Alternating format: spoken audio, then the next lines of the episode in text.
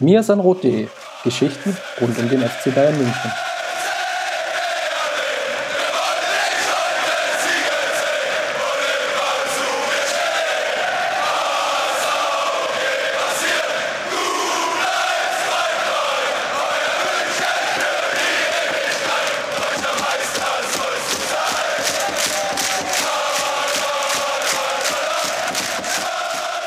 Ja, hallo und äh, herzlich willkommen. Mir ist im Rot.de Podcast Episode 18. Wir werden heute volljährig und nehmen zu späterer Stunde auf. Bitten auch alles zu entschuldigen, was äh, dem jetzt entspricht. Ähm, ich bin Jan und habe äh, zwei Gäste.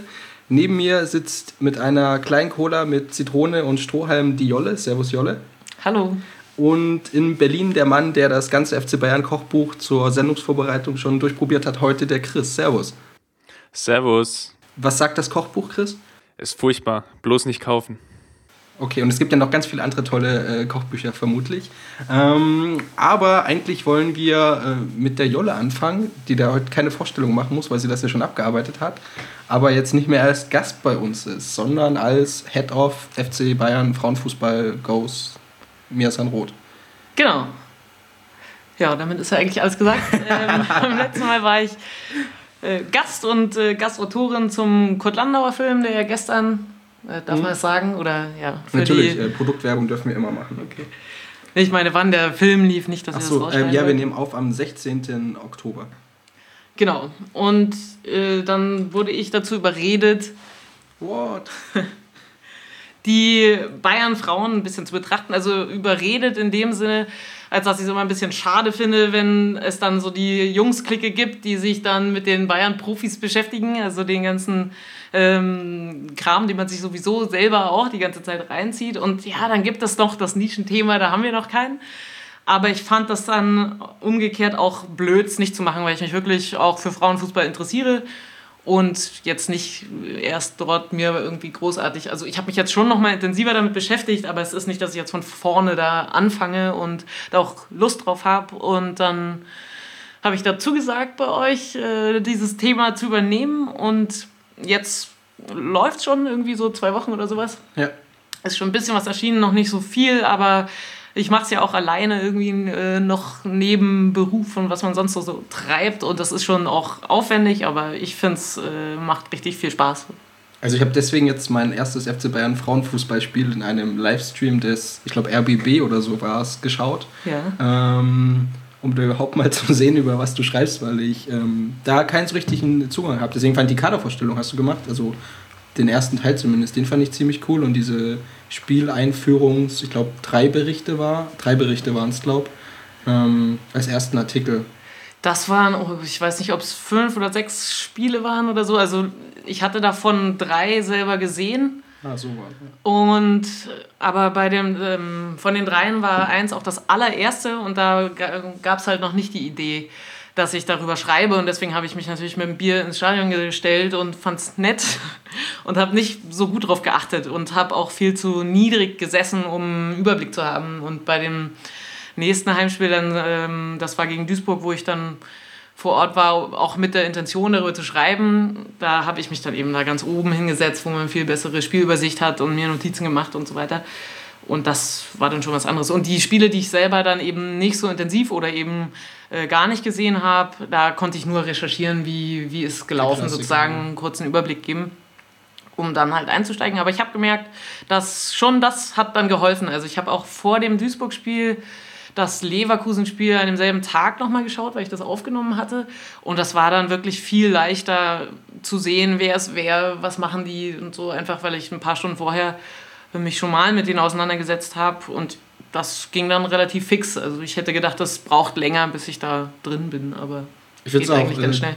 deswegen spannend, ähm, deswegen finde ich es lustig, dass du es erwähnst, ähm, diese, dieses Reinkommen. Also ich habe ja mit dem FC Bayern Frauenfußball, Schrägstrich, Frauenfußball an sich jetzt irgendwie in der Vergangenheit nicht so viel zu tun gehabt und hätte es auch ja, komisch bis verwirrend gefunden, wenn man da jetzt irgendwie einsteigt und sofort irgendwie so drei Dinge, die auffielen, die heftigste Analyse auffährt und nicht so, what, ich kenne ja noch keine einzige Spielerin, was, was können die eigentlich? Ähm, von daher fand ich das, glaube ich, ganz gut. Und du willst noch jetzt Kaderüberblick, Ausblick Teil 2 machen die nächsten Tage, oder? Genau. also ich werde dann immer noch nicht alle geschafft haben. Ich finde das aber auch zu viel, wenn man dann äh, irgendwie zwölf Spielerinnen irgendwie durchdekliniert von vorne bis hinten. Das ist jetzt schon auch eher knapp, weil ich ja auch mich dann bei inhaltlichen Sachen mehr auf Sachen beziehen möchte, die ich dann wirklich gesehen habe. Und ein bisschen zu schauen, wo haben die vorher gespielt, wo kommen die her, wie viel Erfahrung haben die, was haben die irgendwie schon für Tore gemacht. Das kann man eigentlich noch so ganz gut recherchieren, gekoppelt jetzt eben mit den paar Spielen, die ich schon gesehen habe, wo ich auch eine Haltung dann schon irgendwie entwickeln konnte.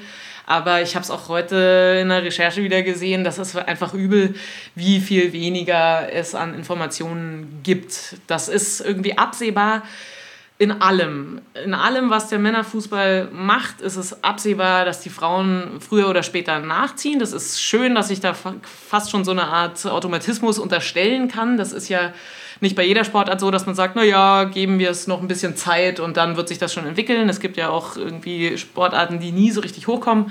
Aber bei den Frauen, also allerspätestens seit der WM im eigenen Land 2011, mhm. äh, gab es da einen Push. Das ist dann aber auch wieder so ein bisschen veräppt. Und jetzt merkt man wirklich spürbar, dass da halt nachhaltig das Interesse steigt und dass äh, die Social-Media-Kanäle äh, gefüllt werden, dass Allianz da irgendwie einsteigt als Sponsor für die äh, für die Liga, dass da mehr übertragen wird und so. Aber trotzdem, also ich, ich verlange noch nicht, dass Opta die jetzt trackt und man dann wirklich jede, jeden gegangenen Meter irgendwie ausmessen und nochmal statistisch erfassen kann. Aber ganz hart, wenn es dann wirklich so äh, Fakten sind wie die Assists im Spiel, was ja nun wirklich nur einfach die Torvorlage ist, wo man ja. nicht sagen muss, da muss ich jetzt über 90 Minuten Equipment auffahren und alles aufzeichnen, sondern von wem kam die Flanke oder sowas, das kriegt man ja eigentlich hin, aber flächendeckend, dass man dass die Liga sagt, wir haben das wirklich überall bei jedem auf dem Schirm, sodass wir diesen Wert äh, ausführen können. Wahrscheinlich hätten die aus dem FF auch 50 Prozent können sie abdecken, aber nochmal den Schritt zu gehen, das so zu betrachten, dass man auch äh, die 100% voll machen kann und immer den Wert hat, das ist da noch nicht. Und das meine ich mit absehbar, das wird nicht so bleiben. Und ja. das ist äh, einerseits total schade, weil man denkt, oh Gott, traurig, ich weiß, wie es sein kann, wenn man den Männerfußball anguckt. Aber auf der anderen Seite auch nett, dass man so dabei sein kann. Also wie das gerade so entsteht, das ist halt irgendwie in meine Lebensphase gerade reingefallen und ich finde es ziemlich spannend. Du musst ja noch auf die Sprünge helfen. Wie ist es mit den Zuschauerschnitten? Ich war jetzt, ähm, das Spiel gegen Potsdam war das, also in Potsdam, was ähm, übertragen worden ist, was ich dann gesehen habe, waren ja irgendwie 3400, mhm. irgendwie so das ist Dreh. Überdurchschnittlich. Okay. Also es sind ungefähr, ich glaube, Steffi Jones da, die, die da äh, das koordiniert vom DFB aus, die Frauenliga, hat mal einen Wert genannt von 1,1 bis 1,2 ist der Durchschnitt. Okay, aber es sind zum Beispiel schon mehr als äh, Besucher bei den Bayern Amateuren auflaufen im Schnitt. Oder ja. es ist auch so, dass die Bayern-Profis halt, hey, immer die Hütte voll.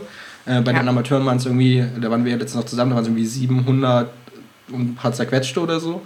Ähm, ja. Ist bei den Frauen dann ähnlich, ist es noch weniger. Ähm. Ja, also das, das ich hätte, also von der Stimmung im Stadion finde ich es trotzdem bei den Amateuren besser, denn da gibt es Choreografien, da gibt es Fangesänge. Ganz schlimm ist es im, im, äh, bei den Länderspielen, da hast du dann immer diese Schulklassen, was halt auch, finde ich, irgendwie nichts dagegen, dass, dass Familien und Schulklassen den Fußball da feiern, ja. Aber dass, dass das dann die Stimmen sind, die man auch über den Fernseher dann hört das zieht mich immer runter, weil ich mir denke, wenn ich da jetzt eine Spielerin wäre und dann hätte ich irgendwie Klasse 2c irgendwie, die sagt, ah, geht, so, das ja. ist irgendwie alles süß, aber das ist dann halt auch, ähm, ja, einfach bitter so, weil das, ich finde das irgendwie also ändern kann man es nur peu à peu, das ist irgendwie kein Vorwurf in irgendeine Richtung. Es geht ja, ja auch um, um Interesse, wie viel ähm, verbinden die Leute mit so einem Spiel. Und da glaube ich, dass ohne Fernsehübertragung, ohne dass es irgendwann äh, auch mal eine, eine kurze Sequenz vom Topspiel in der Sportschau oder sowas gibt, sodass man Woche für Woche äh, verfolgen kann, was macht die Spielerin, wie entwickelt, oder die eine ist doch gut. So, so weit sind wir ja schon, dass man vielleicht ein paar von der Nationalmannschaft kennt. Und erst dann kann ja sowas wie, wie Fantum, irgendwie Anhängerschaft ähm, entstehen. Also da gibt es keinen Vorwurf, aber es ist halt so schade, weil inzwischen ist es eben nicht mehr, dass man denkt, oh Gott, die Flanke, das kann nicht ankommen, die haben gar keine Kraft und so. Also es ist natürlich, wenn man, wenn man jetzt switcht, man hat gerade ein Männerfußballspiel gesehen, dann kommt ein Frauenfußballspiel. Da ist natürlich weniger Tempo drin, weniger Athletik, das ist einfach so. Aber auf dem Level, was, was eine Frau athletisch so erreichen kann, ist es in den, also zehn auf jeden Fall Jahren, aber noch viel krasser eigentlich in den letzten fünf Jahren so nach oben gegangen. Das war wirklich vorher so, dass man dachte, na ja, nicht, nicht schlecht, das ging schon mal so in die Richtung und der Rest, äh, da muss man den, die Flanke halt läuferisch wieder einsammeln, die nicht ähm, an, äh, angekommen ist. Aber inzwischen können die richtig straff halt auch irgendwie aus dem Mittelfeld äh, diagonal bis zur anderen Eckfahne. Also den, den Schuss hätten sie früher auch hinbekommen, aber dass, dass man das ins Spiel einbaut als Spielzug, die, diese Spielverlagerung oder so, das hast du vor fünf Jahren, da dachtest du, bist du bekloppt. Ähm, das ist ein ganz unsmarter Move, denn der kann ja nicht ankommen, so ungefähr. Und das hat sich einfach geändert. Chris, du bist bestimmt noch da. Ähm, wie, wie ist denn dein Verhältnis zum Frauenfußball? Du bist da ja sowieso unser äh, wandelndes äh, Fußballlexikon und schaust irgendwie alles, was äh, als Sportart betitelt werden kann. Frauenfußball auch? Ja, ich, ich muss gestehen, die WM 2011 ist ja schon angesprochen worden. Ähm, das war so in meiner Sturm- und Drangzeit und da habe ich für die Universität ein Projekt über den Frauenfußball gemacht. Ähm, von daher bin ich irgendwie dem Frauenfußball schon irgendwie stets verbunden und hatte, glaube ich, meine erste richtige Hochphase. Das muss mittlerweile vier, fünf Jahre her sein, als die Bayern Frauen mal um die deutsche Meisterschaft mitgespielt haben. Was äh, schlussendlich daran gescheitert ist, weil ein Tor gegen den damals schon feststehenden Absteiger gefehlt hatte, der irgendwie eine Tordifferenz von 1 zu gefühlten 500 hatte und das Spiel nur 3 zu 0 gewonnen wurde und zig unendlich viele Chancen vergeben wurden. Das war so, glaube ich, mein allererster Berührungspunkt, mal abgesehen von der Nationalmannschaft. Und seitdem bin ich aber irgendwie auch den Frauen des FC Bayern irgendwie immer so freundschaftlich verbunden und verfolgt zumindest die Ergebnisse. Und ich glaube, seit den letzten ja, anderthalb, zwei Jahren überträgt der Eurosport auch immer mal wieder ein Spiel und dann erwische ich mich doch auch hin und wieder auch von dem Fernseher und schaue mir die Spiele auch ganz gerne an. Dann können wir ja bald Aufgabenteilung fahren. Äh, am Samstag. Für, genau. die, für die Spieler. Genau, am Samstag wird das Spiel auch wieder live übertragen bei Eurosport. Die Chance ist da. Ich dachte schon, es ist Sonntag und dass ich es nicht ja, sehen aber es kann. Ja, es ist Samstag, 11.25 Uhr. Dann ist alles gut. Ja. ja.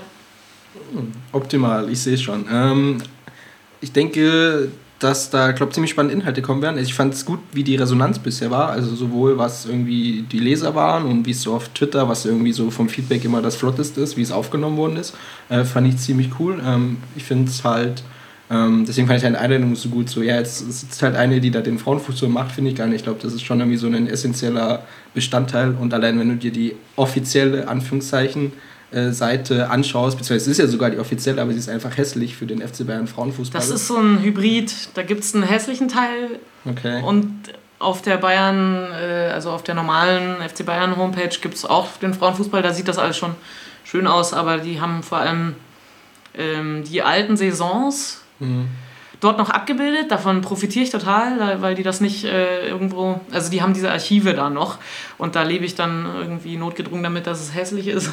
Und irgendwie ist das so, so Relaunch, aber nicht alles migriert und der Rest lebt da weise, aber die neuen News spielen sie dort auch. Und deswegen kommt man, stößt man auch immer wieder ja. auf die Seite, weil die noch lebt, aber nicht komplett äh, umgezogen ist auf die andere. Ich weiß nicht so genau, was die Strategie da ja, ist. Ja, passt ja so ein bisschen zu dem Thema, dass das alles noch so im, in der genau. Transferphase Phase so ein bisschen einfach ist und äh, da sich, glaube auch noch ähm, viel bewegt. Ja, aber ich glaube, ja, unabhängig ja. davon sind wir natürlich froh, jetzt endlich auch den Frauenfußball abzudecken und wir sind, glaube ich, auch ganz, ganz happy, dass wir mit Jolle so einen Transfer-Coup gelandet haben.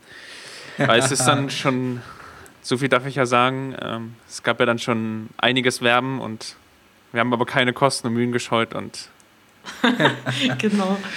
konnten sich schlussendlich verpflichten und die Schubkarre war nicht involviert.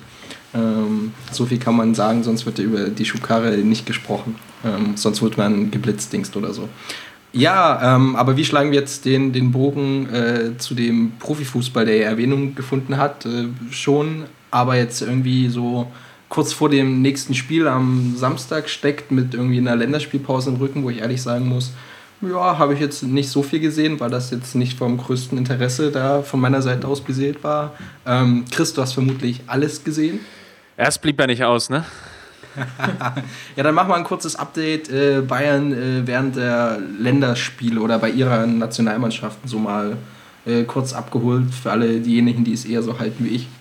Ja, was ich gesehen habe, mh, mm, zumindest was die deutschen Nationalspieler betrifft, war es natürlich eher unglücklich gelaufen, was glaube ich aber auch ganz, ganz vielschichtige Gründe hatte. Gegen, gegen Polen war Deutschland, glaube ich, klar die bessere Mannschaft. Da hat vor allem auch Götze ein sehr, sehr gutes Spiel gemacht aus meiner Sicht war gegen die sehr tiefstehenden Polen immer gut in der Bewegung, hat, hat hinter den Spitzen gespielt, hinter der Spitze Müller und konnte da als Verbindungsspieler wunderbar agieren, hat auch sehr viele Chancen eingeleitet, unter anderem eine, anderthalb Chancen auf Bellarabi, dann nochmal eine Chance für Podolski mit vorbereitet. Das war im Prinzip von ihm zum Beispiel ein sehr, sehr gutes Spiel.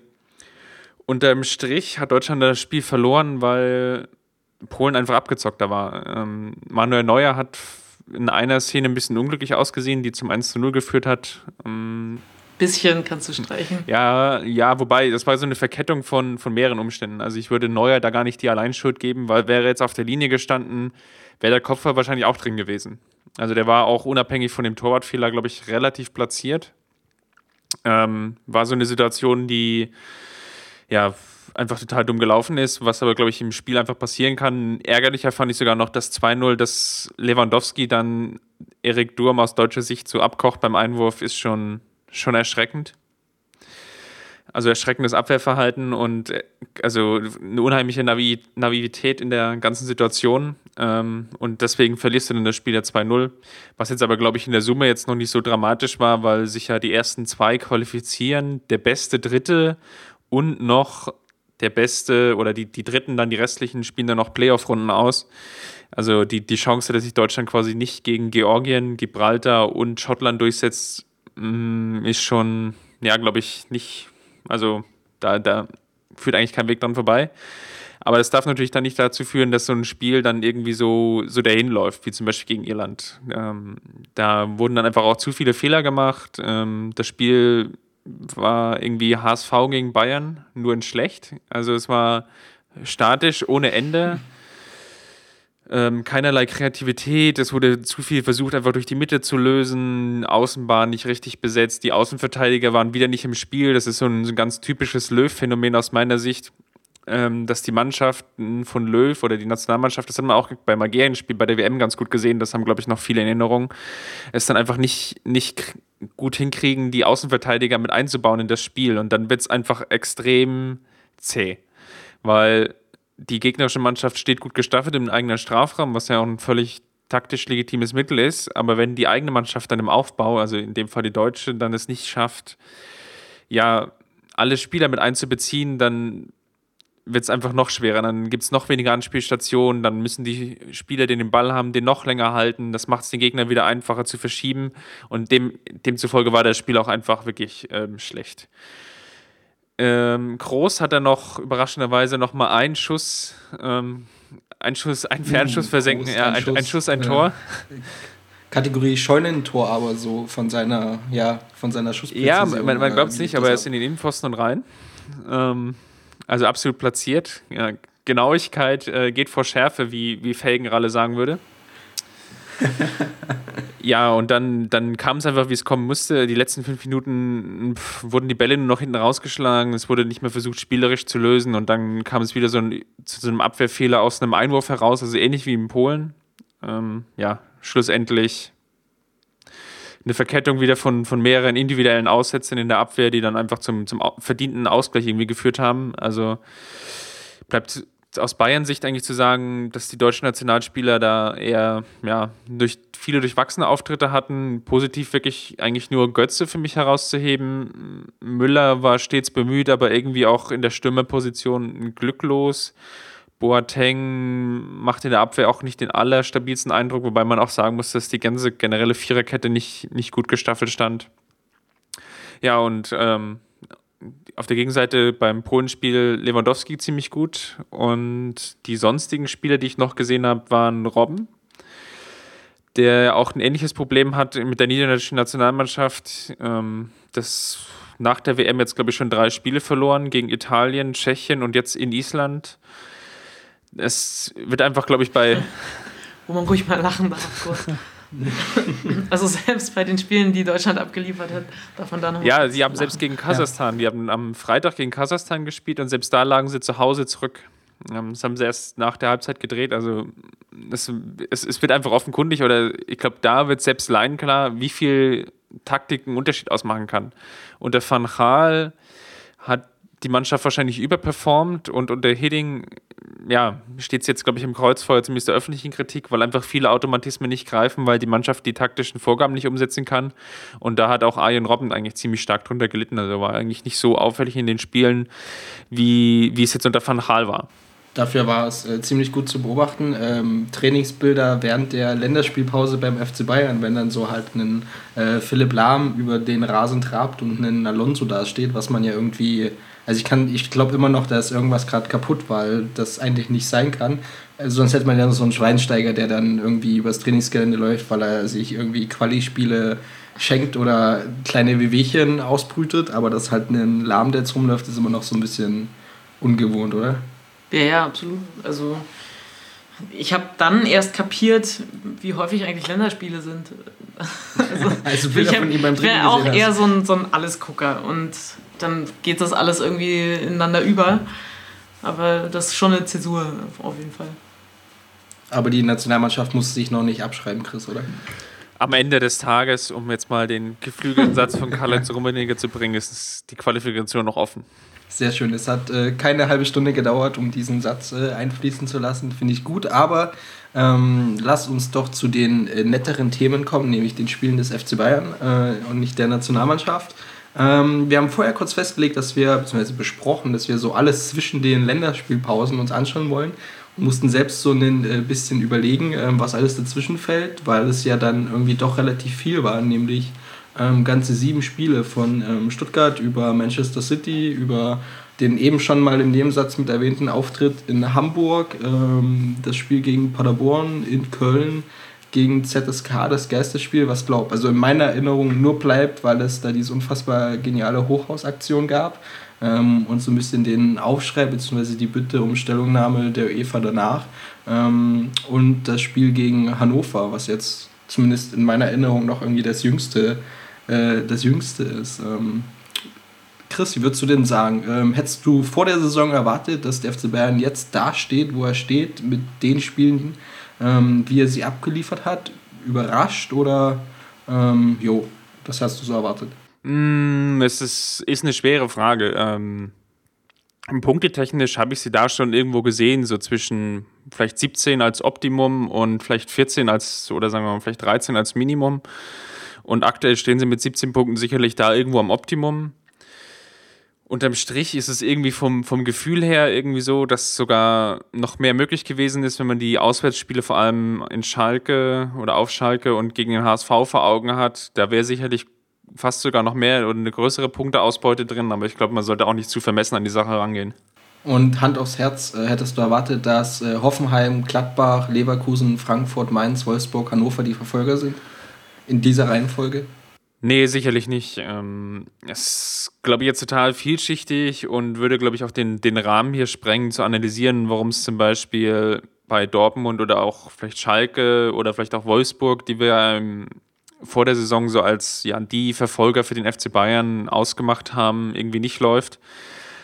Von daher kann man, glaube ich, einfach nur aus Bayern-Sicht einfach zufrieden sein, dass da ein gewisses Polster gelegt wurde angesichts der möglichen noch schlimmeren Verletzungen, die gegebenenfalls kommen, etc., Formkrisen, ist es natürlich generell immer gut, einfach schon sich einen Vorsprung erarbeitet zu haben, von dem man dann auch zehren kann.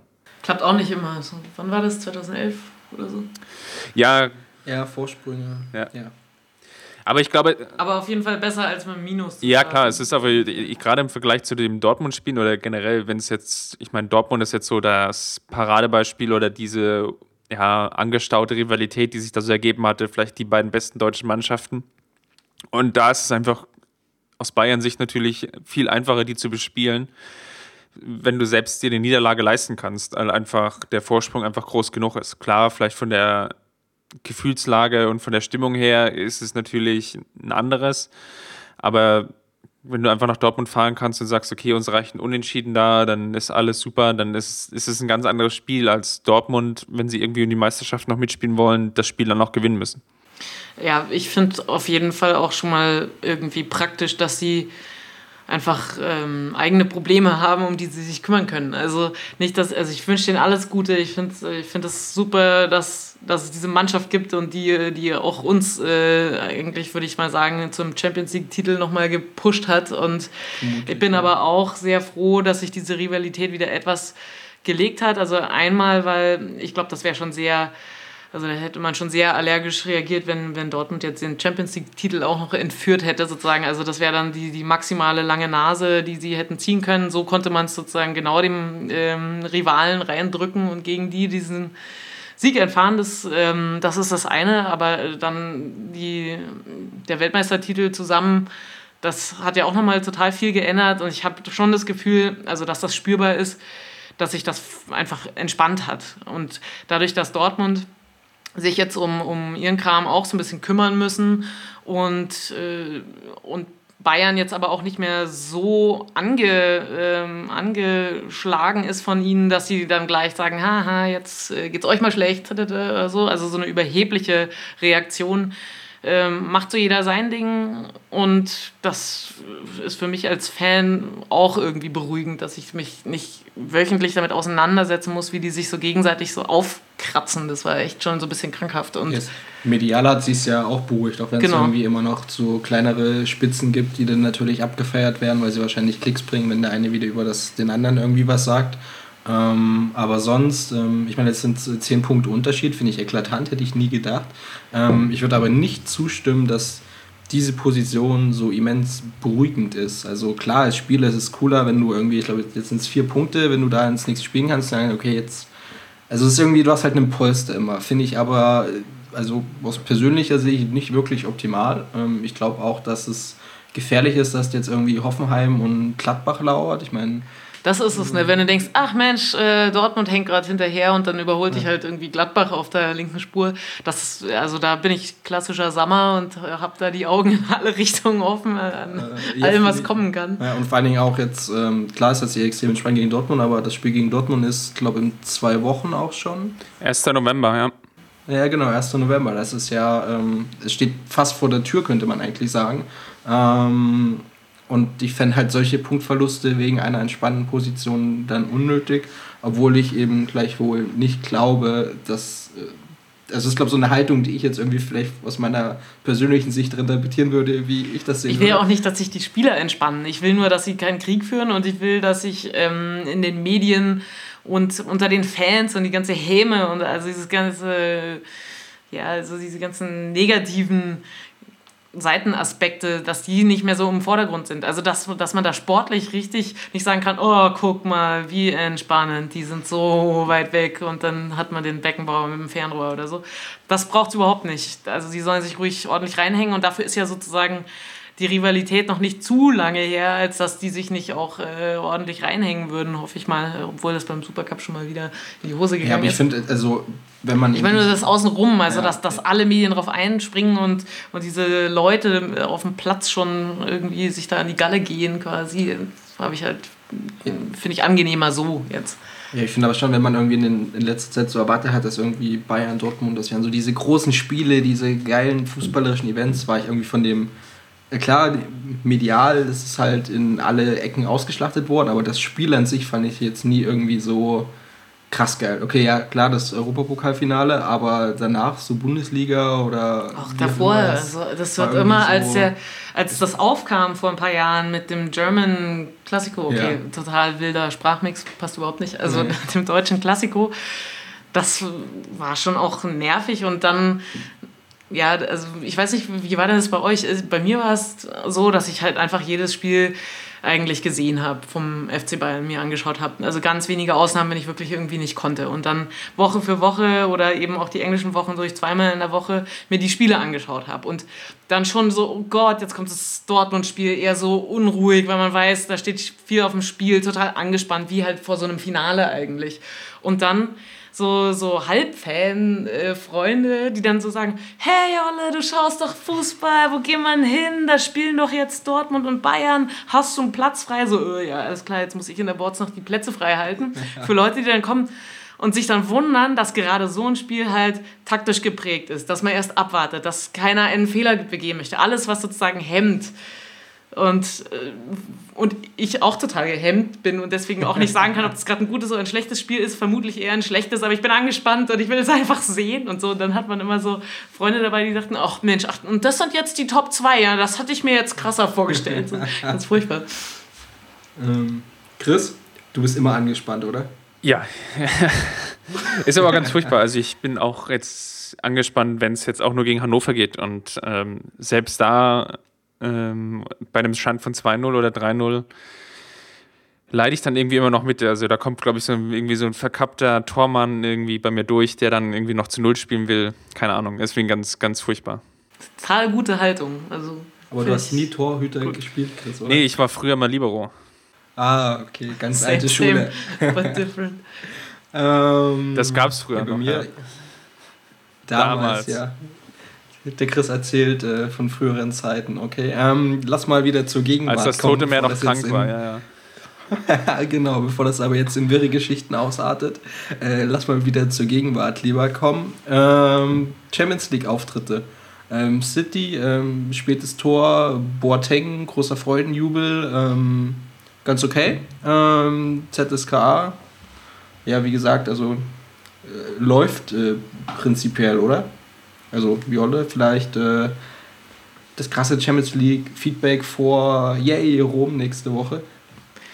Ähm, ja, also ja, die nehmen die Punkte mit, alles in Ordnung. Es sieht das ganze Spiel über okay aus. Es ist nicht so ein Hurra-Fußball wie gegen City im letzten Jahr im Hinspiel. Aber drückend überlegen waren sie auch in diesem Spiel und ich finde das wirklich beruhigend, dass dass Bayern diese, diese Punkte dann holt, dass sie das Tor halt noch machen und, und auch drauf drücken und nicht sagen, okay, wir, das passt jetzt auch mit einem 0-0, ist auch ein gutes Ergebnis oder so und dass es dann auch gelingt, das hat immer auch nochmal mit Glück zu tun, aber ja, also man, kann, man sieht ja äh, an, an, dem, an Deutschland sozusagen, wie es auch anders laufen kann, wenn man auf der Höhe war und jetzt äh, die neue Saison angeht. Wobei der letzte Saison schon so ein bisschen geerdet hat, oder?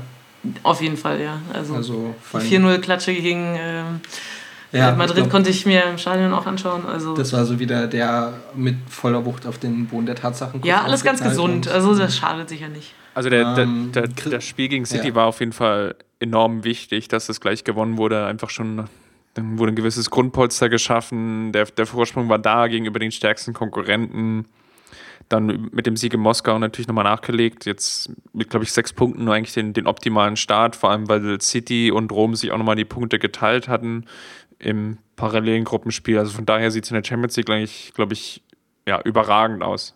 Aber wird Rom dann jetzt die schwierigste Partie bis, also dieser laufenden Champions League-Saison, jetzt wenn mal, wenn du die ersten drei Spiele ins Verhältnis setzen würdest, Chris? Hm, schwer zu sagen. Ich glaube, City performt irgendwie in der Europa oder auf der europäischen Bühne irgendwie immer noch so ein bisschen unter ihren Möglichkeiten. Also gerade wenn, wenn man so die relativ vielen Premier League-Spiele auch sieht, die Sky überträgt von ihnen, dann ist da irgendwie immer noch so, da, da fehlt immer noch so dieser letzte Kick irgendwie, zumindest auf europäischer Bühne. Das hat man auch in München wieder gesehen, da war es wieder ein Stück weit zu zaghaft, da hat sich City nicht das getraut, was sie eigentlich auch spielen können und was sie auch wirklich im Tank haben. Von daher ich hätte das eingeschätzt, dass sie so ein Team sind wie Paris, die für die die Liga quasi zu lame ist und äh, sie sind ja ein Team für die große Bühne und dass sie genau dann performen. Aber also ich habe sie jetzt nicht, nicht sonst verfolgt. Nee, es ist eigentlich genau umgekehrt bei denen. ja, es ist, nee, es ist genau umgekehrt bei denen. Also sie schaffen es irgendwie in der Liga gegen die Großen eigentlich überragende Spiele zu liefern. Also sie hatten, bevor das Spiel jetzt gegen, gegen München war, das war ja mittlerweile schon Mitte September, da hatten sie ein ziemlich gutes Spiel gegen Liverpool den Vizemeister, die sie zu Hause 3-1 geschlagen haben. Und da stand es, glaube ich, schon zur Halbzeit 3-0 für City. Da hatten sie Liverpool wirklich an die Wand genagelt. Unterm Strich verlieren sie dann mal eher die Punkte zu Hause gegen Stoke, also so eine Mannschaft ähm, aus dem, der mittleren Tabellenregion oder sogar unteren Tabellenregion. Dann hatten sie sich zum Beispiel gegen, gegen Chelsea, das war dann, glaube ich, nach dem Bayern-Spiel, ähm, zu Hause noch zu einem 1 zu 1 erkämpft. Da hat Frank Lampert dann den Ausgleich gemacht, obwohl City nur noch zu 10 war. Das sind so, so die, die Kragenweite, auf der sich City bewegt. Also das ist schon eigentlich europäisches Spitzenniveau, zumindest in der Liga. auf der europäischen Bühne, wie gesagt, da fehlt mir irgendwie immer noch so der letzte Kick. Deswegen war ich eigentlich auch ganz zufrieden, dass es vielleicht auch wieder gegen City geht, weil den Gegnern kennt man und solange die sich nicht wirklich steigern, ist es immer noch ein Vorteil, gegen sie zu spielen.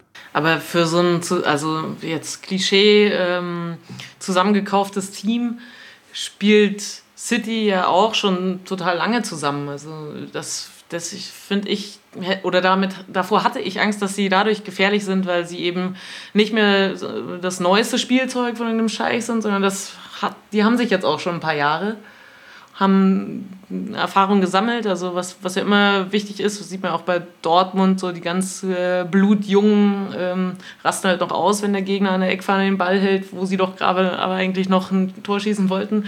Und das haben sie jetzt besser, also auch inzwischen anders raus. Und äh, bei Man City dachte ich eben auch so, ja, den, den Kader, der, den gibt es im Kern jetzt schon ein paar Jahre so zusammen. Ja.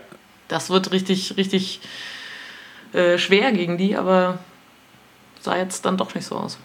Ja, es ist vielleicht irgendwie immer noch dieser kleine taktische Vorteil, den vielleicht Bundesligamannschaften gegenüber den Premier League-Mannschaften haben.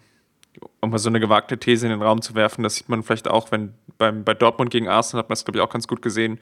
Es ist einfach dieser taktische Vorsprung, den sich die Bundesliga erarbeitet hatte, da vielleicht irgendwie immer noch mal Früchte trägt. Zumindest im Vergleich gegenüber der Premier League. Mir ist an Heimat. Mir ist an Arsenal war es doch. Mir ist an Arsenal, ja. Ähm, ja, ein Ausflug einer Werbeagentur ins, ins Nichts. Wahrscheinlich wurde jemand dafür entlassen oder so. Ähm, ja, aber trotzdem war ja nicht alles so eitel Sonnenschein. Ähm, lasst mal ähm, jetzt so mit, ich glaube auch so HSV im Hinterkopf vielleicht und äh, ja, nach vorn schauen. Also ich hoffe, dass dieser Podcast ähm, Samstagvormittag erscheint, also vor dem Spiel gegen, gegen Bremen. Ähm, weiter wollen wir gar nicht vorausschauen, weil eigentlich geplant ist, dass Chris und Steffen nächste Woche irgendwie nochmal den weiteren Blick vorauswerfen. Aber ich glaube, dieses Spiel können wir uns irgendwie noch krallen. Ähm, wie schaut es denn eurer Meinung nach aus? Jolle, du bist nicht im Stadion mit? Nee, du bist unterwegs. Nee, ich bin unterwegs. Ähm, was schätzt du, was erwartest du von Werder Bremen in dieser Spielzeit in München? Naja, dadurch, dass Dutt so wahnsinnig tief stapelt, obwohl er ja jetzt plötzlich Realist ist mit seinen Thesen, ja. so äh, Bremen gegen München ist ja so, wie wenn Irland und äh, wer war es? Polen. Keine Ahnung, ja, aber ich habe es ähm, auch gelesen. Hä? Gegen Polen, wen hat Polen, Deutschland Polen. noch gespielt? Polen. Genau, Polen, wenn die vier Punkte gegen Deutschland holen würden. Gut, aber also der geht schon sehr defensiv ran. Also das ist quasi der Sommer unter den Trainern irgendwie, der aber er übertreibt halt antizyklische. Halt aber ich glaube wirklich, dass er das so weit ähm, übertreibt, dass, dass das Team dann wirklich nicht wirklich was holt. Ich finde es eher lächerlicher noch, wenn mein Trainer so krass übertreibt und kannst mir nicht erzählen, dass das nicht mitbekommen wird. Äh, also ich finde, der Tiefstapeln ist ja so eine, so eine klassische Taktik irgendwie, um da so. Macht ja auch Sinn gegen Bayern irgendwie. Genau, und vielleicht gar intern noch was anderes zu sagen oder da sich irgendwie in der Kommunikation einfach anders aufzustellen, aber so die, vor allem glaube gegenüber den Fans und die medialen Erwartungen halt irgendwie so, hey, Fuß vom Gas, äh, kommt mal runter, mach mal da ein bisschen langsam. Ähm, aber übertreibt es halt. Ich habe die Aussage heute, heute war, ich glaube auch, auch gelesen und dachte mir so, ah komm, warum fahren Sie überhaupt her? Können Sie irgendwie den Mannschaftsbus in das Stadion stellen und einen Kaffee trinken und dann können wir auch ja. wieder heimfahren. Ja. Na gut, also ich glaube, dass das Spiel nicht so wird. Ich glaube, dass das auch durchaus ein nettes Spielchen werden kann. Ja.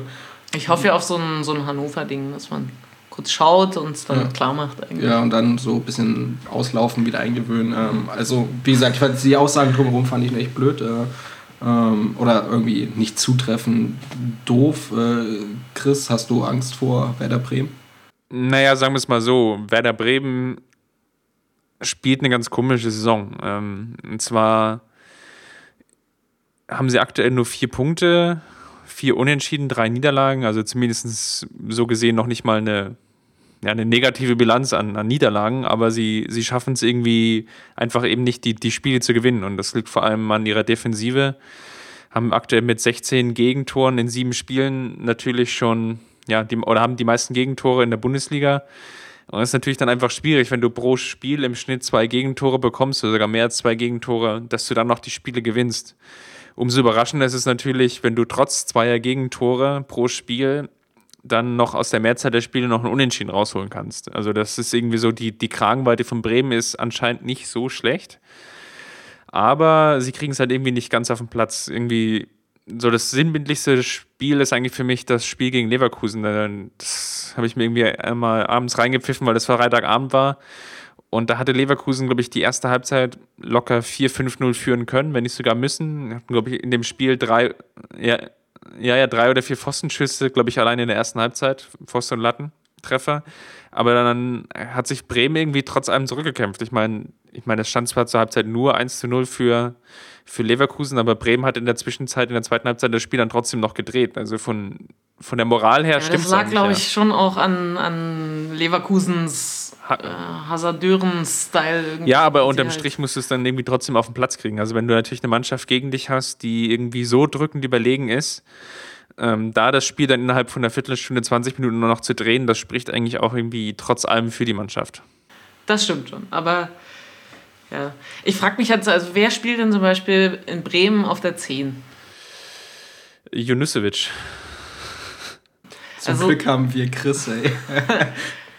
ich finde, also so Öse-Wechsel, der ist schon so lange her und dann hat man Diego zurückgeholt und dann ist, äh, ist Hand nie reingewachsen und sogar der hat es quasi im Sinne von geschafft, äh, ist zu Wolfsburg gewechselt und irgendwie so richtig okay, das ist jetzt nur eine Position, aber auch, auch Dutt dachte ich mir, ja, das ist doch so ein Konzepttrainer, der macht da jetzt was und so. Und irgendwie scheitert er in meinen Augen so kläglich einfach.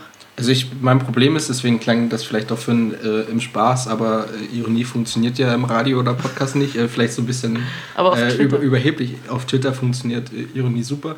Ähm, für mich ist Bremen auch schon so ein bisschen Wundertüte, ähm, was glaubt in den Punkt reinspielt, den Chris erwähnt hat, dass sie halt doch irgendwie da noch unentschieden rausholen und ich meine, sie haben irgendwie 16 Gegentore, aber haben auch 10 Tore geschossen, was jetzt prinzipiell nicht so, schnitt, äh, so schlecht ist. Sie treffen halt einfach auch. Das muss man ihnen lassen und dann kommen irgendwie drei, vier dumme Situationen und dann treffen sie vielleicht zweimal und das, die ganze Geschichte schaut schon irgendwie, schaut schon irgendwie anders aus, wenn man es halt nicht schafft, äh, das Ding irgendwie in 20 Minuten, 30 Minuten schon klar zu machen oder so. Ähm, ich stimme dir aber zu, ich hatte, ich weiß gar nicht, mit irgendjemandem am Anfang der Saison oder so mal gesprochen, auch was so mit Dutt ist und wie das jetzt weitergeht und was man da erwarten kann.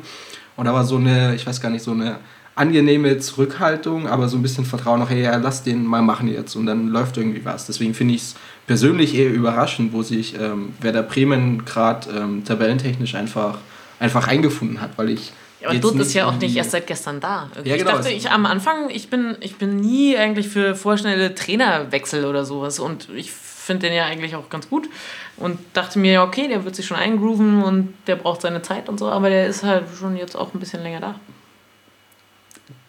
Aber also das eine ist, wie ich sozusagen für über einen Verein spreche und das andere ist das kommende Spiel gegen Bayern und da bin ich nie zu zuversichtlich. Ich bin immer, bei jedem, der kann kommen, wer will. Äh, ich habe immer Angst, dass die irgendwie ein blödes Ding reinmachen und wir es dann irgendwie nicht, wir, ne? also ich jetzt, ähm, es nicht hinbekommen, das noch, noch zu drehen oder äh, einfach anständig auszuspielen irgendwie.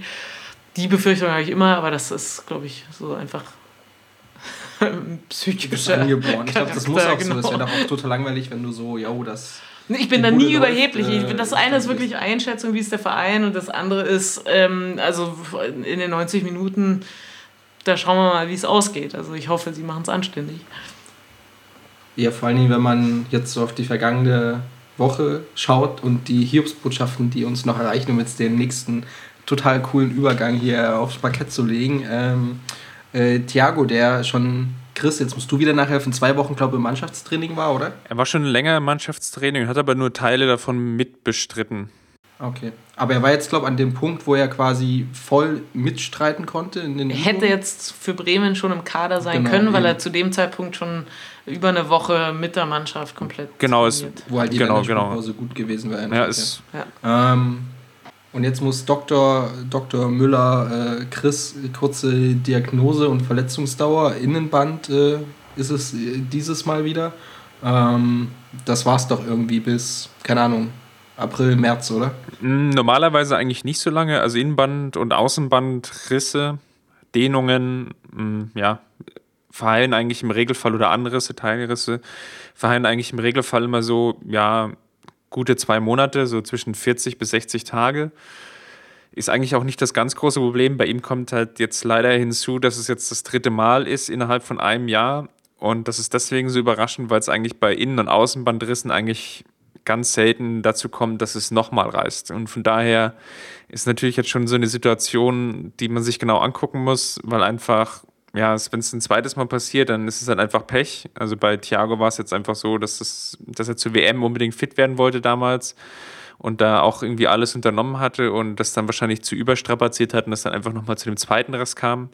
Aber hat jetzt eigentlich relativ lange Zeit bekommen und wenn das jetzt dann im Training, also noch nicht mal unter der allerhöchsten Belastung, dann schon das dritte Mal reißt, dann ist es jetzt einfach eine Situation, die ja auch aus, aus sportmedizinischer Sicht, glaube ich, einfach auch sehr, sehr gefährlich ist. Aber was tut man dann? Ich meine, dritter Riss, wenn ich mir dreimal irgendein Band reißen würde, würde ich nie wieder ähm, rumlaufen, vermutlich. Ähm, der Kerl ist ja unter bestmöglicher medizinischer Betreuung. Was tut man dann jetzt? Und ähm, du hast jetzt in so einen sehr abschließenden Unterton geredet. So kam es irgendwie beim Ernst nach dem Motto, ja, das, das Ding ist jetzt auch durch äh, für ihn dann. Nee, so ist es, so ähm, ist es nicht gemeint. Also die Sportmedizin ist natürlich schon an einem ganz anderen Punkt als vielleicht noch vor, ja, sagen wir mal, zehn Jahren. Er wird jetzt von Dr. Sedman operiert, der auch ähm, das Knie von Holger Bartstuber jetzt auch wieder fit gemacht hat nach den zwei Kreuzbandrissen. Da waren aber auch mehrere OPs notwendig. Also auch bei diesem Arzt. Äh, ja, ist, äh, Bart, Bart Stuber ist nicht äh, immer von, von Setman operiert worden. Ähm, der war vorher in der Zwischenzeit bei einem in ja, Augsburg, in Augsburg und ähm, genau. Also natürlich, eine, eine Garantie gibt es natürlich nie. Das ist, muss, glaube ich, jedem klar sein.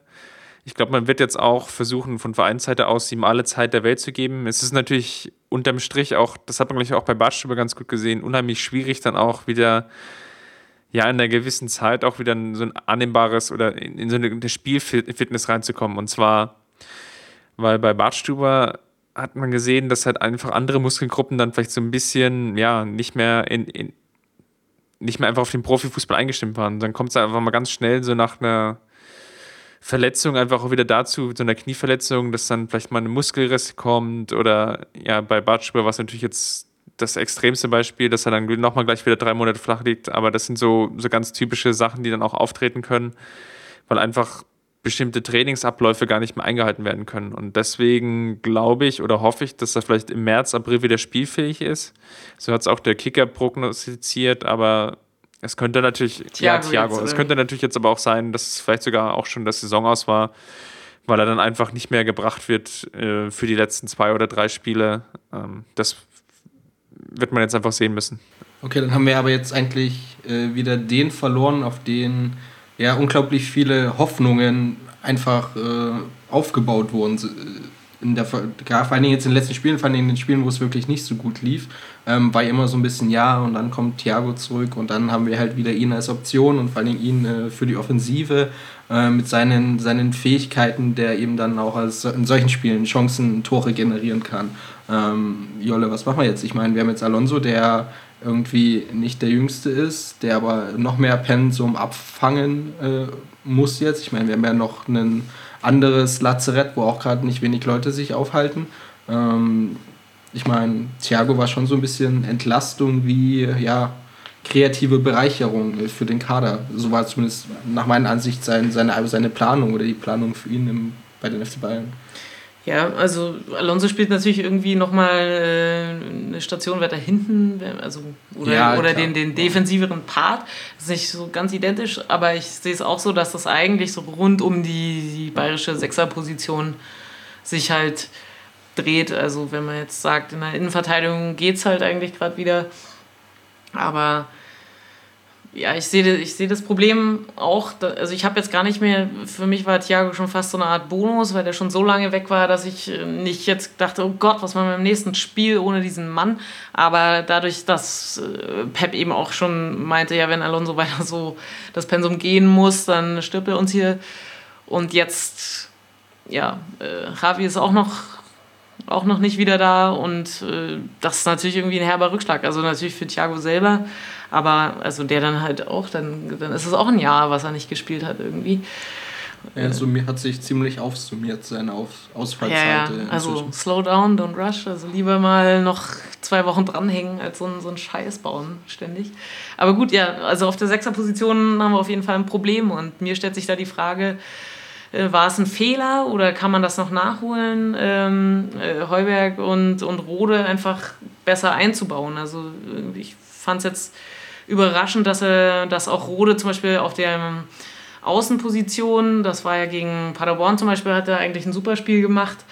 Ähm, das war aber eins der wenigen, obwohl er eigentlich immer überzeugt äh, wurde er ja nicht so konsequent eingebaut. Also nicht mal, dass man ihm dann noch so die zehn Minuten gibt, um, um sich langsam irgendwie ranzukämpfen. Und, und äh, bei Heuberg, äh, der wurde dann irgendwie zwischenzeitlich von Gaudino überholt, äh, von dem ist aber auch nichts mehr zu sehen. Also das heißt, eigentlich gibt es Spieler, die äh, jedem anderen Bundesliga-Verein gern gesehen wären. Äh, und, und bei bei Heuberg äh, deutet sich ja schon irgendwie so an, ja okay, wenn er bei Bayern nicht zur Spielzeit kommt, dann muss man über eine Laie nachdenken, was auf jeden Fall ein guter Gedanke ist, weil der Typ einfach Spielpraxis braucht. Aber warum hat Pep nicht diese Leute schon eingebaut? Weil er halt vielleicht ähm, einfach zu fest mit Thiago gerechnet hat oder ähm, weiß nicht, weil, weil Lahm und Alonso, wenn Rafinha spielt, irgendwie in der Mitte genug sind. Schweinsteiger haben wir auch ganz vergessen schon, also den gibt es auch nicht aktuell. Ja, ich. Natürlich ist irgendwie ein Alonso und Schweinsteiger eine ganz andere Kategorie als ein Gaudino, der irgendwie gerade äh, der Pubertät entspringt und, und auch äh, nochmal einfach von der Klasse her was anderes als Rode. Aber Rode kommt mir schon sehr engagiert und stabil vor. Von dem kann man vielleicht dann nicht immer die, die offensiven ähm, Ideen erwarten und so, aber dass der sich da volle Kanone reinhängt, da habe ich überhaupt keinen Zweifel. Und ja, also entweder man macht es jetzt oder ich frage mich, ob man es schon ein bisschen verpasst hat, die noch, noch enger einzubauen. Chris, was meinst du oder wie ist auch deine Meinung zu Rode? Würde mich jetzt speziell interessieren, weil sich da, glaube die, die Geister so ein bisschen äh, scheiden, auch an seiner an seinem Spiel oder seinen Auftritten bisher. Ja, also stets bemüht trifft es, glaube ich, immer ganz gut aber stets bemüht ist auch. Das stets schon richtig schlecht. Nee, also es ist schon, schon, er hat auch schon echt gute Momente drin, vor allem Balleroberung, Antizipation, das fügt sich alles schon ganz gut ein. Ist natürlich die Frage, wo jetzt seine Position dann ist. In Pep hat jetzt taktisch vor allem sehr, sehr variabel spielen lassen. Es ist im Prinzip vor dem Spiel oder während des Spiels und auch nach dem Spiel eigentlich kaum möglich, so eine so eine gewisse Formation auch herauszulesen. Und dann ist es natürlich auch für Spieler unheimlich schwer, dieses ganze System ähm, zu durchschauen und gerade auch für Neuzugänge. Mir hat er eigentlich persönlich am besten gefallen, wenn er auf dieser ja, rechten Mittelfeld, Rechtsverteidiger-Position spielt. Das ist, glaube ich, auch so eine Position, da könnte er die meisten Einsätze generieren und könnte vielleicht auch mittelfristig Rafinha verdrängen. Wo man jetzt auch einfach dazu sagen muss, dass Rafinha nach seiner Verletzung und nach seiner Rückkehr einfach auch echt gute, bisher gute Spiele gemacht hat. Also alleine die Vorarbeit zum 1-0 gegen Hannover, dieser lange Ball auf Lewandowski, der war halt einfach punktgenau gespielt. Ja. Und das sind einfach Pässe, oder das ist vielleicht auch das, was unter dem Schnitt einfach den Unterschied ausmacht. Rafinha spielt aktuell solche Bälle, Rode spielt sie aktuell nicht. Und wenn du eben nach drei Minuten dir den das gut schreiben lassen kannst zum vorentscheidenden 1 0, dann hast du einfach auch beim Trainer die Nase vorn. Ja, gut für die Position rechts außen oder als Rechtsverteidiger. Ähm, aber wenn wir jetzt auf der 6 was brauchen, ist ja schon die Frage. Also Alaba auf der anderen Seite ähm, hat sich jetzt auch noch nicht so richtig. Gefällt mir da gar nicht auf dieser Position. Ich habe also ich hab ja. auch keine Ahnung, was da so ein bisschen schief läuft, äh, wenn er diese Position spielen muss, ob das ihn irgendwie überfordert oder ob er aber man weiß ja auch nie, ist er jetzt eigentlich Innenverteidiger, der dann einfach rausgeht auf die Sechs? Oder ist er ähm, eigentlich Linksverteidiger, der äh, also reingeht? Ist ja auch nie so richtig klar irgendwo. Also ich glaube, ich weiß nicht mehr welche Partie, aber zuletzt habe ich ihn eher in der Innenverteidigung auflaufen sehen und dann, äh, ja, also das diese Linie lang marschieren und mit Ribery harmonieren, das hat halt beide wahnsinnig gut gemacht und offenbar ist es schon schwieriger im Bayern Mittelfeld ein Spiel einfach aufzuziehen, aber Alaba ist natürlich bringt ja eigentlich alles mit, äh, um okay, das zu machen, weiß, aber das, hast du da hast du das jetzt von ja. links und von rechts okay, Rafinha auf Außen, umso besser, dass wir den da haben, denn dann könnte ein Ruder da spielen. Aber natürlich, er ist nicht der kreativste Typ. Also ich, verstehe auch, dass man ihm jetzt diese, diese, den ein, einzelnen Sechser nicht unbedingt anvertraut. Aber jetzt, wo es langsam eng wird, muss man sich ja was überlegen. Also ich sehe es bei Rode so ein bisschen wie Chris auch. Ja klar, stets bemüht. Was ich an ihm halt mag, ist dieses, ähm, dieses Ackern, sich abarbeiten, auch so eine gewisse, also ich mag halt prinzipiell Spieler, die so eine gewisse Grundaggressivität in ihrem Herangehen haben. Also nicht, dass sie jetzt irgendwie total unfair spielen oder in irgendeiner Form jetzt äh, nur kretschend über den Platz sich bewegen, aber die halt so ja, dieses Momentum haben, was ich auch an. an also, wenn es kein Gattuso ist, ein Van Bommel darf es schon sein. Also. So ungefähr, genau. Okay. Fand ich ja auch an, an Javi, finde ich das so gut, weil das ja auch ja. so ein, keine Ahnung, also, also ein Ballstaubsauger, Schweinsteiger genauso, der spielt auch mit Cut unterm Auge und gewinnt trotzdem alles. Aber das, den mache ich als Spielertypen. Andererseits ähm, muss ich halt sagen, dass Rode, ich weiß nicht, ob es ein bisschen so spielerische Limitation ist oder ob es noch so ein bisschen dauert, bis er, wie du Glaubfin meinst, so dieses Gesamtkonstrukt und alles, was da auf dem Spielfeld abläuft, was ja definitiv bei Bayern sehr extrem ist, beziehungsweise ich glaube auch bei wenigen anderen Vereinen mit einer so hohen Komplexität äh, versehen ist, was da für Abläufe sind und dergleichen. Ob es der Zeit braucht, ähm, deswegen finde ich auch die Variante, dass irgendwie mehr auf einer Außenbahnnähe spielt, ganz gut, um ihn dann nicht in das große Verantwortungsbecken zu werfen. Ähm, er hat mich nicht immer überzeugt, obwohl ich ihn als Spielertyp äh, mag. Ähm, aber Pierre und äh, Gaudino, ich meine, Pierre ist so ein bisschen komplett. Das war jetzt auch gerade der Gedanke, dass Gaudino, also dass, dass ähm, Guardiola wahrscheinlich Gaudino so sehr bevorzugt, weil eben all diese offensiven, äh, kreativen Eigenschaften mitbringt, die dann eben so ein Kämpferrode nicht mitbringt. Also dass, dass der Gaudino quasi an denen erstmal so vorbeigezogen ist, weil er eben, weil man das eben nicht einfach mit Einstellung und Kampf äh, wettmachen kann, sondern da so ein, so ein gewisses Genie einfach mitbringen muss, was der Gaudino halt hat, aber er vertraut ihm natürlich auf dem Level auch nicht. Von daher wäre eigentlich äh, Team Pierre, wäre halt äh, Heuberg die, die Lösung so. Glaubst du, Chris, dass Gaudino dieses, dieses, dieses diesen Moment hat, diesen kreativen. Also ähm, in seinen Bundesliga-Auftritten fand ich es, äh, oder seinen Profi-Auftritten, womit wo man ein bisschen mehr gefordert worden ist als Spieler, fand ich es halt mit. Also mein einziger Eindruck ist eigentlich, ähm, guter Junge, saujung, Top-Anlage, aber er ist einfach noch so ein flatterndes Hemd im Wind gerade. Und wenn ihm einer gegen den Körper steigt in irgendeiner Form, dann war es das halt. Obwohl er sich gegen ähm, Hannover, ich glaube in einer Szene jetzt schon ziemlich gut durchgetankt hat, halt über seine, ja, seine spielerischen Qualitäten, aber sonst ist es halt irgendwie äh, komisch, Chris, oder? Oh Gott, zwei Fragen auf einmal. Also zu Gaudino ist natürlich spielerisch, bringt er natürlich alles mit, was, glaube ich, Pep Guardiola wirklich von dem Mittelfeldspieler sehen will. Er hat Auge, er verfügt über die nötige Ballsicherheit, zumindest offensiv, ist unheimlich passsicher. Das sind, glaube ich, so einfach Grundattribute, die im Mittelfeld bei Pep Guardiola einfach gewünscht werden. Was natürlich ein bisschen sein Problem ist, ist, dass er körperlich noch nicht da ist, um vielleicht schlussendlich in der Bundesliga durchzusetzen.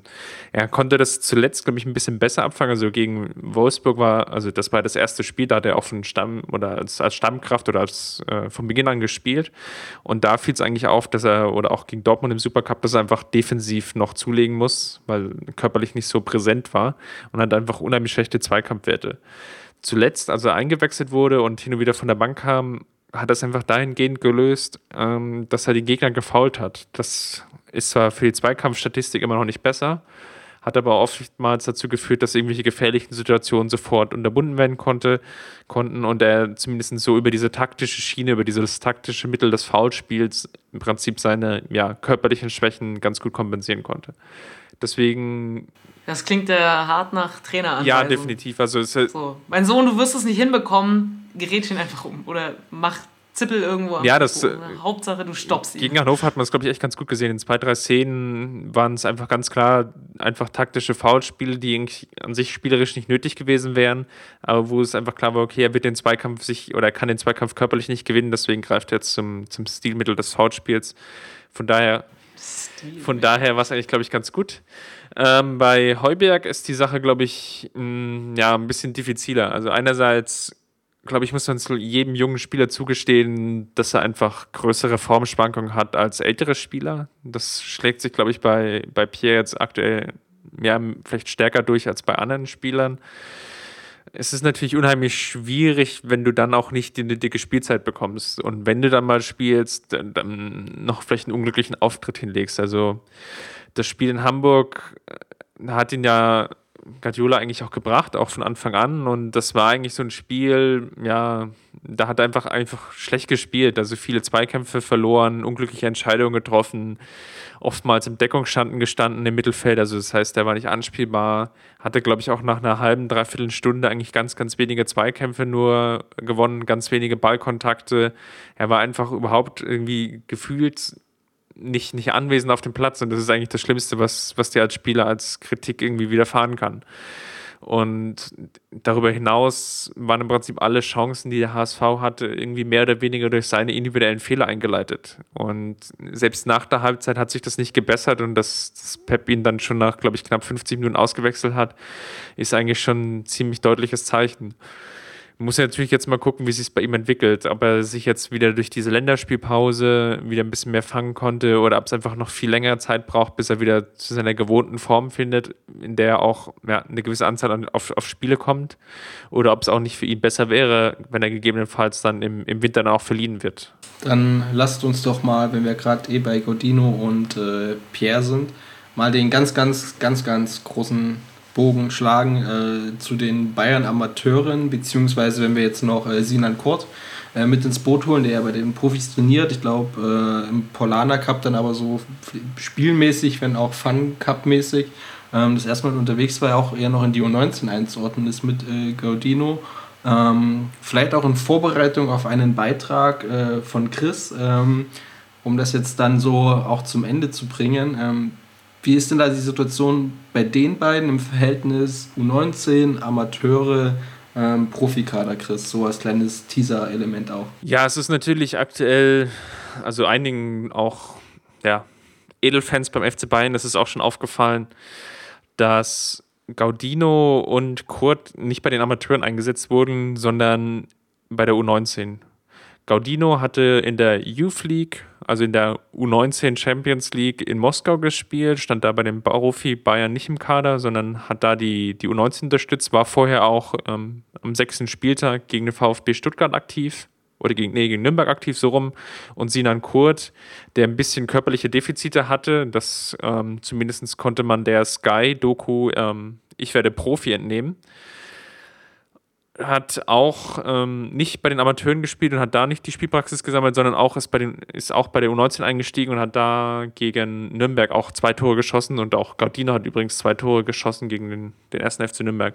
Das ist insofern überraschend, da es eigentlich lange Zeit ein Credo beim FC Bayern war, dass Spieler möglichst früh hochgezogen werden. Also meinetwegen, wenn der 16-jährige Mehmet Scholl soweit ist und so viel Talent mitbringt, dann durfte er im Prinzip schon bei der U19 oder U21 spielen. Und das Höchstmaß der Gefühle war im Prinzip dann die Bayern Amateure. Deswegen ist es umso überraschender, dass es ja, jetzt aktuell zwei Spieler gibt, die ja mehr oder weniger mit den Profis trainieren, also das heißt auf höchster Ebene, dann nicht auf der nachgelagerten, also sprich der Amateurebene eingesetzt werden, sondern noch quasi eine Stufe darunter auf der U19-Ebene. Und es sich dadurch schlussendlich die Frage stellt, ähm, ob die Amateure, wenn man es ein bisschen gehässiger formulieren will, vielleicht so ein bisschen links liegen gelassen werden.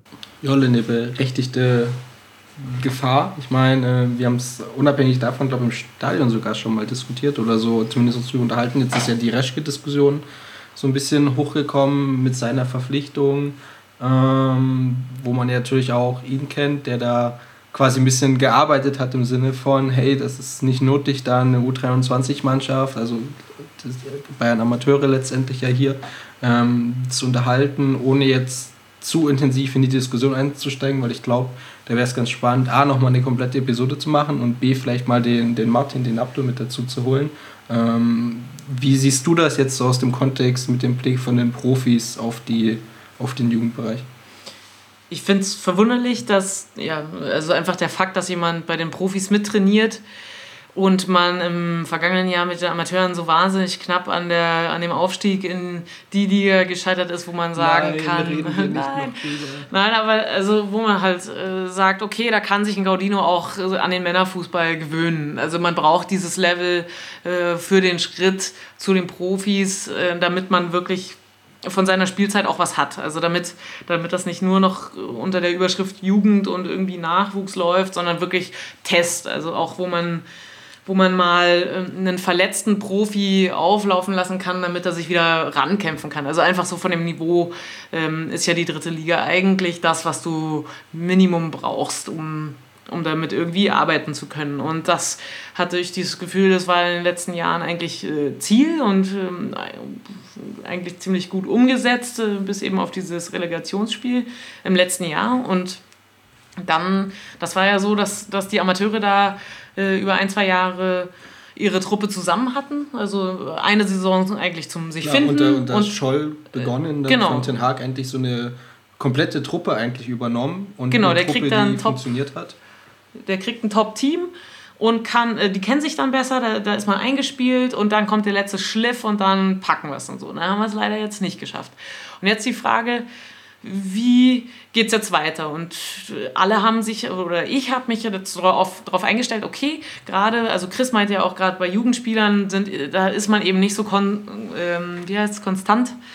Ich würde schon konsistent sagen, also einfach so konstant auf einem. Ja.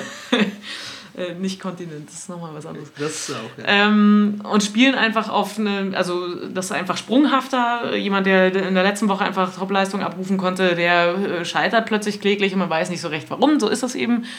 Und dass man jetzt erstmal so ein Übergangsjahr hat. Damit hatte ich mich fast schon abgefunden. Aber so läuft es ja immer noch, oder? Also trotz der Serie. Jetzt haben die halt eine richtig gute Serie, haben wir am Anfang überhaupt nichts gewonnen und das hat einen halt so bestätigt, so ja, okay, also in diesem Jahr läuft nichts, jetzt sieht es wieder gut aus, da kann man schon wieder hochliebäugeln, aber Stichwort Konstanz, das bleibt eben nicht so. Also diese ja. Serie wird enden. Und ähm, ja, dann ist halt die Frage, Reschke, der von Leverkusen kommt, der dort eigentlich initiiert hat, dass Profiteams ihre U23 irgendwie der Reihe nach abmelden weil sie sagen ja, also eigentlich äh, unsere Jugend ausbilden, das kann man bis zu U19 sehr gut und wer dann wirklich so talentiert ist, dass er, dem bringt das dann auch nur was, wenn er dann wirklich bei den Profis ist oder so ungefähr ist die Logik und so ein ja. Mittelding in der vierten Liga braucht es halt nicht. Ich glaube halt die Logik ist auch, ähm, dass so die, ja, jetzt fallen mir nicht genug Beispiele ein, um es zu untermauern, aber gefühlt die der Eintritt eines Spielers oder eines jungen Spielers, eines Nachwuchsspielers, weil nicht eines deutschen Nachwuchsspielers in die Profimannschaft, die zweite, erste Bundesliga, halt sich einfach auch nochmal um zwei, drei Jahre nach vorn geschoben hat in jüngster Vergangenheit. Ähm, dass die halt nicht mehr irgendwie 21 sind und ihre Debüts feiern oder noch ein bisschen älter, sondern dass halt irgendwie ein 17-Jähriger aufläuft. Ich glaube, Heuberg war der jüngste Bayern-Spieler, also Bayern-Nachwuchsspieler mit Profidebüt dann. Der war irgendwie 17 und irgendwas. Und Adaba davor war auch relativ jung. Äh, ich glaube auch nur ein paar Tage oder Monate älter. Ähm, und letztendlich verschiebt sich das Ganze, wo man ja, wenn du halt diese Jugendklassenteilung dir einfach anschaust, ich meine, das geht ja noch weiter runter, dann bist du bei der 19 und dann hast du eigentlich diesen Schritt, weil die Jungs können halt alle bis 19, wenn sie selbst dann irgendwie, glaub, im Jahr noch 20 werden, können die einfach das spielen. Und du brauchst einfach diesen Pool U23 vorhalten, Plus, da stimme ich dir vollkommen zu, diese Spieler vorhalten, trainieren, arbeiten lassen in einer dörflichen Liga, bis auf einige Vereine, was halt die Regionalliga Bayern dann einfach ist. Ähm, das brauchst du einfach nicht. Da fehlt irgendwie Fordern und Fördern, kommt dann irgendwie nicht ganz zusammen bei den, bei den Bayern Amateuren. Trotzdem, trotz dieser ganzen negativen Sachen, fände ich es halt persönlich unglaublich schade, wenn man sich von dem Konzept Bayern Amateure verabschieden würde. Ähm, wenn, wenn, man, wenn ich auch selbst merke, dass ich theoretisch einige Argumente finden würde, warum man das tun sollte. Oder kann. Ja, aber ist, ist es nicht ein Widerspruch? Also, das verstehe ich. Dass die Entwicklung hat sich irgendwie nach vorne verlagert. Die Jungs sind früher eigentlich äh, Vollprofis, als das früher der Fall war.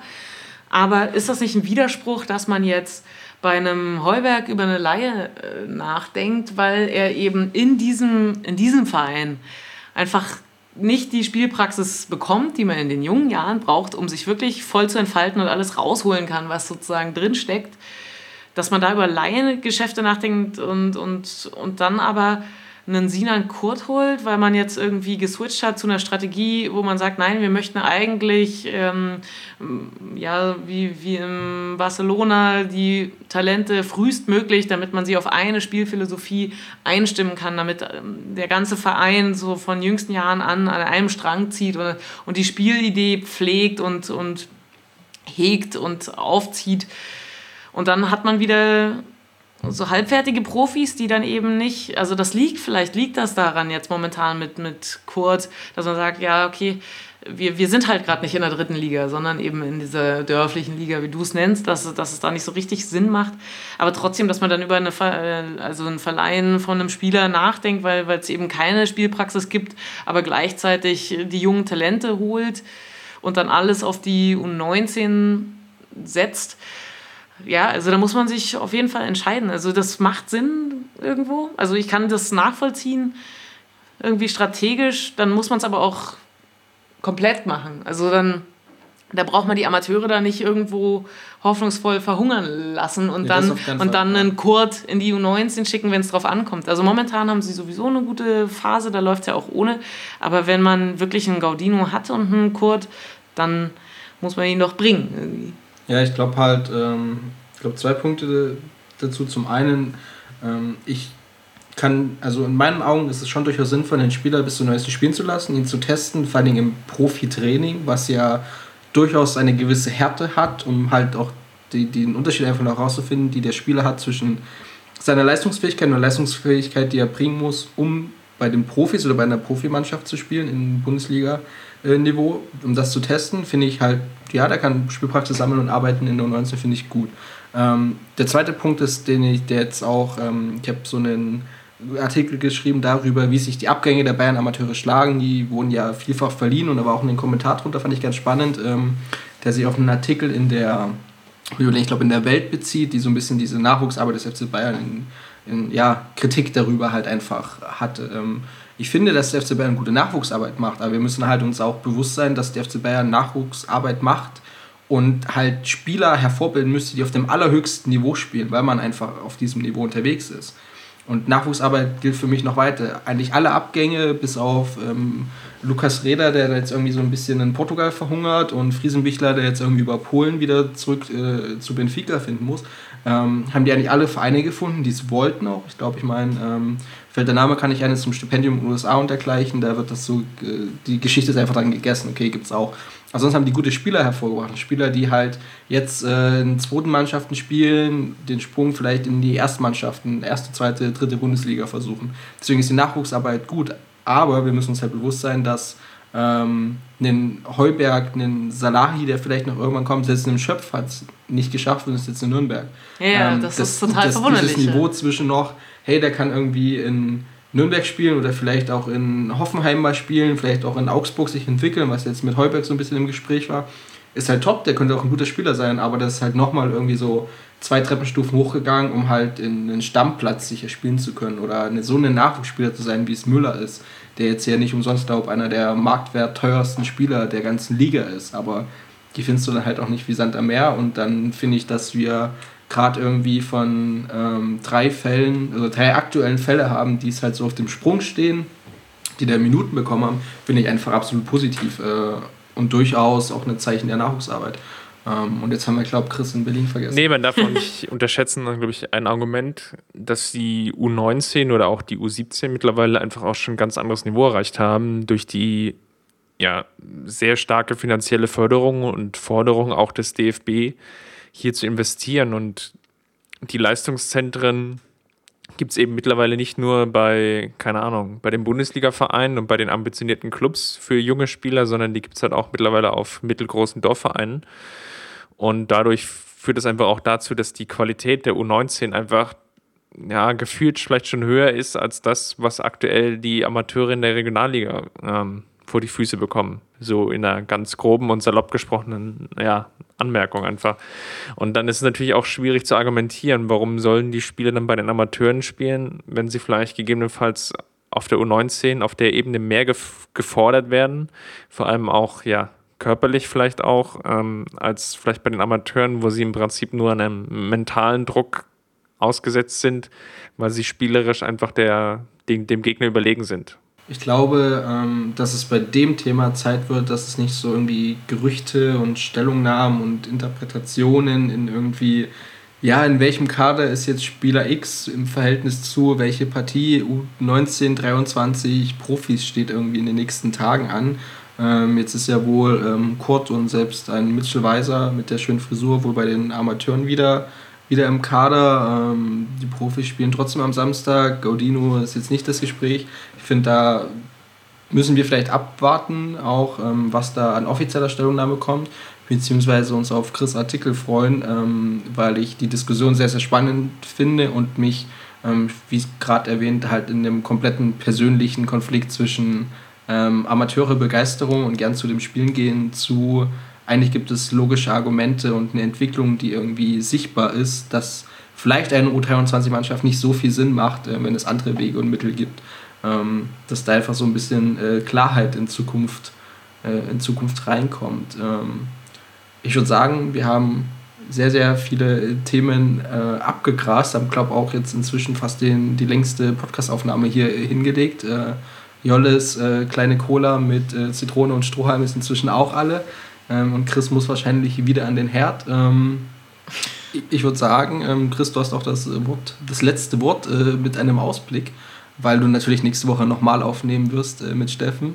Ähm, wie wird es weitergehen? Was habt ihr vielleicht so als kleine Vorschau für ähm, dann den Blick nach vorn äh, gemeinsam mit dem Steffen so im Plan? Ja, wir werden uns sicherlich mit der Taktik mal ein bisschen näher auseinandersetzen, weil da gab es, glaube ich, ganz viele spannende Veränderungen im Kleinen, die wir uns mal anschauen. Wir werden natürlich dann nochmal gucken, jetzt vielleicht nach dem ersten Spiel, wie sich der Thiago-Ausfall irgendwie gewisserweise vielleicht perspektivisch bemerkbar macht. Und werden natürlich dann auf die anstehenden großen Spiele blicken. Müssen wir gucken, wann wir genau aufnehmen, ob wir jetzt schon vor Rom aufnehmen oder nach. Aber unterm Strich stehen jetzt nochmal zwei wichtige Champions League-Partien an, gepaart mit dem Spiel in Gladbach und zu Hause gegen Dortmund hintereinander. Ähm, das wird so, glaube ich, das ganz, ganz grobe Thema sein.